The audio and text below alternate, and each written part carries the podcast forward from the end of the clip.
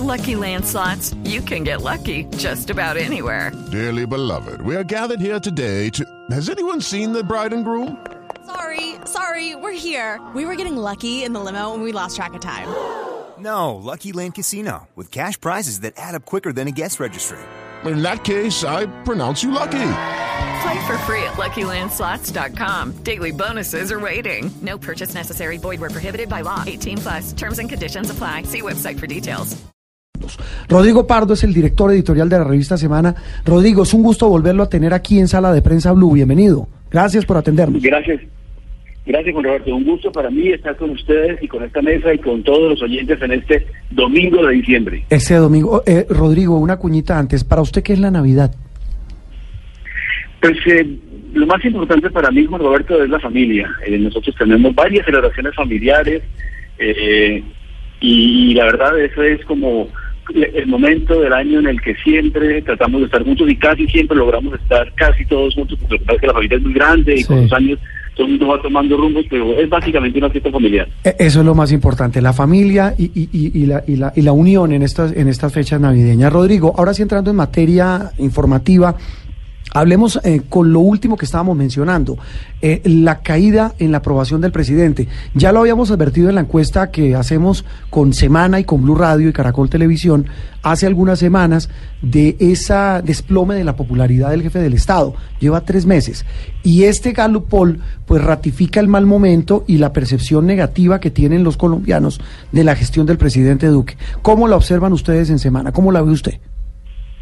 Pues Juan Roberto, eh, hay que tener en cuenta que es la misma encuesta, encuestadora, Bamer, Sí. que nos hizo la encuesta para Caracol, eh, Blue y Semana. Sí. Y, y solamente que la muestra esta es más eh, urbana, la muestra incluía eh, regiones rurales, pero básicamente se corroboran las mismas conclusiones, y es que el presidente Duque alcanza muy rápidamente niveles de impopularidad, de baja imagen, eh, semejantes a los que tenía el presidente Santos, pero llegó a esos números mucho más rápido que cualquier otro presidente en muchos años. O sea, normalmente los presidentes en Colombia tenían una especie de luna de miel, en los primeros meses, en los primeros dos años, se mantenían por arriba del 40, 50%.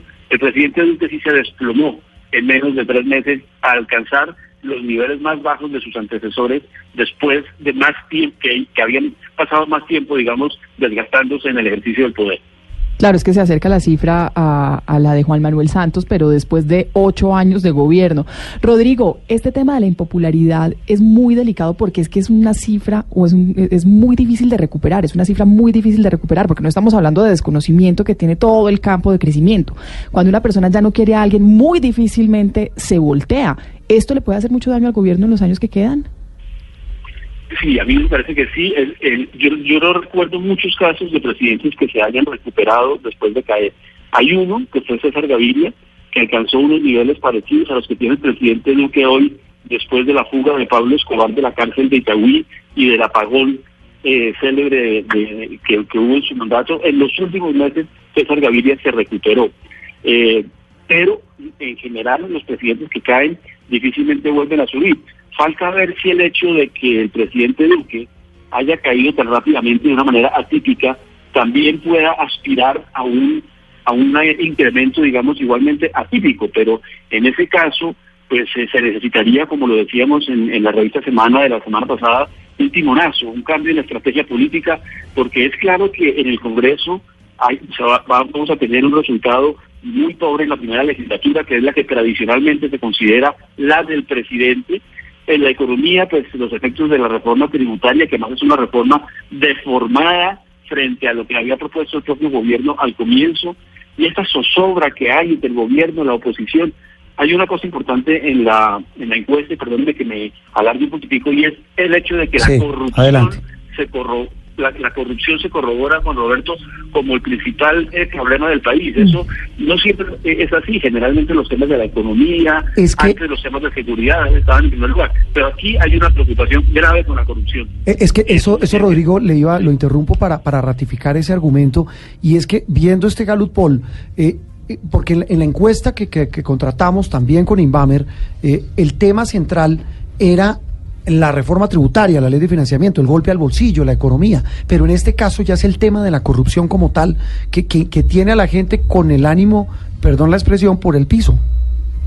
Totalmente, totalmente, y eso afecta a todo el mundo, afecta al gobierno, afecta a la oposición, más aún cuando la oposición en cabeza de Gustavo Petro también tuvo que enfrentar el episodio del famoso video en el que eh, Petro está recibiendo dinero en efectivo. Entonces, entonces, claro, eso genera un desánimo colectivo que no se transmite como suelen transmitirse, digamos, escándalos, que es que la gente se pasa del gobierno a la oposición o de la oposición al gobierno o de una fuerza a otra, sino que aquí hay un río revuelto que prácticamente está afectando a todo el mundo. En la encuesta hay un par de líderes políticos, Sergio Fajardo, Marta Lucía Ramírez, tal vez, que no salen tan mal librados, pero en general esta preocupación por la corrupción está contaminando la imagen de las instituciones y de los líderes políticos de ambos de ambas orillas del río, tanto del gobierno como de la oposición. Mm. Rodrigo, y una imagen también deteriorada es la de la Fiscalía General de la Nación, que en los últimos eh, días ha sido objeto de múltiples señalamientos y que nos llevó a meternos en una novela para elegir a un fiscal ad hoc, finalmente Leonardo Espinosa, que tiene también la responsabilidad y la carga de resolverle a los colombianos el chicharrón de Odebrecht en tres casos puntuales. ¿Cómo ve usted la llegada de, de Espinosa a esta figura de fiscal ad hoc y cómo va a funcionar qué, de, qué se va a encargar este señor y cómo le va a responder a los colombianos. Pues yo creo que tiene una responsabilidad muy grande y, tiene que jugarse a fondo por producir resultados creíbles. Digamos que hay algo positivo y es que se logró la figura del fiscal ad hoc, no es algo tan común y menos para un caso tan importante y para uno de los escándalos más grandes que ha habido en muchos meses, pero por otro lado hay cierta cercanía con el presidente Duque que ha sido interpretado como eh, una persona, digamos, eh, comprometida de alguna manera con el gobierno, cuando personas muy cercanas al presidente y al gobierno están en medio del escándalo. De manera que al final todo dependerá de lo que haga el doctor Espinosa, de cómo llegue a cabo esa misión tan compleja, tan difícil y a la vez tan importante. Y, como se suele decir, por, por los resultados los conoceréis y en este momento creo que producir decisiones prontas, creíbles, gestos que generen confianza va a ser indispensable porque de lo contrario mm, pues se van a profundizar todos esos números negativos de la encuesta de la que hablábamos hace unos minutos. Rodrigo, otro tema importante de esta semana fue la llegada el lunes, a principios de semana, de los dos bombarderos rusos con capacidad nuclear que pues puso un poquito en tensión al país y a la región en general. Eh, uno de ellos, el llamado Cisne Blanco, y también la subida del tono en las amenazas del presidente Nicolás Maduro contra Colombia, diciendo que le va a dar una lección de fuerza que no, no va a olvidar en mil años. Eh, ¿Cuál cree usted que debe ser la actitud del gobierno frente a esta provocación y si realmente, digamos, su política exterior está rindiendo frutos en vista de que esto se está escalando cada vez más. Primero que todo me parece muy preocupante la situación. El presidente Maduro acaba de regresar de Rusia, se entrevistó con el presidente Putin, a la vez que el presidente Iván Duque ha venido acercando su relación con Estados Unidos en momentos en que el mundo, a nivel global, no tiene nada que ver con Colombia y Venezuela, está entrando en una especie de nueva guerra fría en, la que hay tensiones a nivel eh, global, a nivel mundial. Vuelven a resucitarse algunos de los lenguajes, algunos de los discursos, algunas de las prácticas de la época de la Guerra Fría. Y es, claro que Colombia y Venezuela, en esa nueva guerra fría, si la podemos llamar así, pues estamos en lados diferentes y eso es muy peligroso y muy preocupante. Yo pienso que Colombia, siendo un país pues vecino de Venezuela, tan cercano, con una frontera tan amplia, con más de dos millones de colombianos en Venezuela y un millón de venezolanos en Colombia, con problemas de seguridad y de narcotráfico como los que hay en la frontera, tiene que tener algún tipo de comunicación. En este momento tenemos unas embajadas abiertas pero sin embajador y varios consulados pues que atienden los asuntos digamos de notaría y de, los servicios consulares de los colombianos que viven en Venezuela, pero creo que se necesita algún nivel de interlocución. Digamos que si es difícil por, las, razones políticas y porque no hay embajadores, etcétera, de pronto se podría buscar una tercería, de pronto hay países que, que, tienen buenas relaciones con Bogotá y con Caracas como Cuba, me parece que el nuevo presidente de México también podría jugar un papel, pero, pero lo que creo es que con tantos problemas, tantas tensiones y con un escenario global como el que describíamos, no tener diálogo con Venezuela es muy riesgoso y muy peligroso. Sobre todo esta semana en Noticias Caracol, Rodrigo, eh, revelábamos unas cartas que el canciller Arreaza de Venezuela le enviaba, le ha enviado al gobierno de Colombia. Pues sí, uno entiende eh, eh, la posición de Duque, del presidente Duque, que es coherente con lo que ha dicho en campaña, de que él no reconoce la dictadura de Maduro, pero, pero el tema para nosotros es muy complicado porque es el vecino de al lado.